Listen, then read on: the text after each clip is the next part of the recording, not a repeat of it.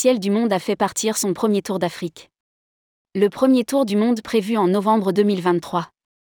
Deux ans après son lancement, Ciel du Monde a finalement pu faire partir un premier groupe de clients en Afrique, en mars 2023. En attendant le premier tour du monde, prévu en novembre prochain. Tourmag a fait le point avec Édouard Georges, PDG de Ciel du Monde mais aussi de la DMC Phoenix Voyage, à l'occasion du Ditex. Interview. Rédigé par Romain Pommier le jeudi 13 avril 2023.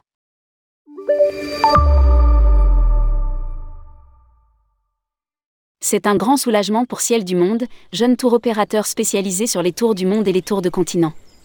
Après un lancement en pleine pandémie de Covid-19, le voyagiste a pu faire partir son premier tour d'Afrique. Les clients ont visité l'Afrique du Sud, le Zimbabwe, la Zambie, le Rwanda et la Tanzanie. Cela a été une grande découverte et une grande réussite, puisque les clients sont revenus enchantés. A commenté Édouard Georges, le PDG de Ciel du Monde et de l'agence réceptive Phoenix Voyage, à l'occasion du salon Ditex 2023. Le départ du premier tour du monde, quant à lui, est prévu en novembre prochain.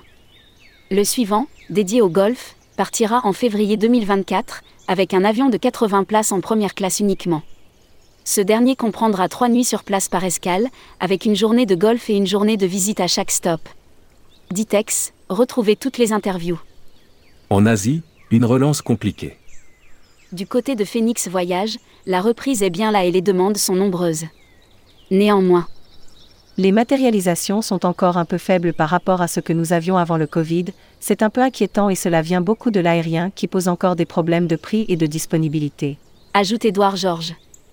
Les clients, même s'ils ont envie de venir, hésitent à dépenser des sommes aussi colossales par rapport à ce que c'était avant le Covid.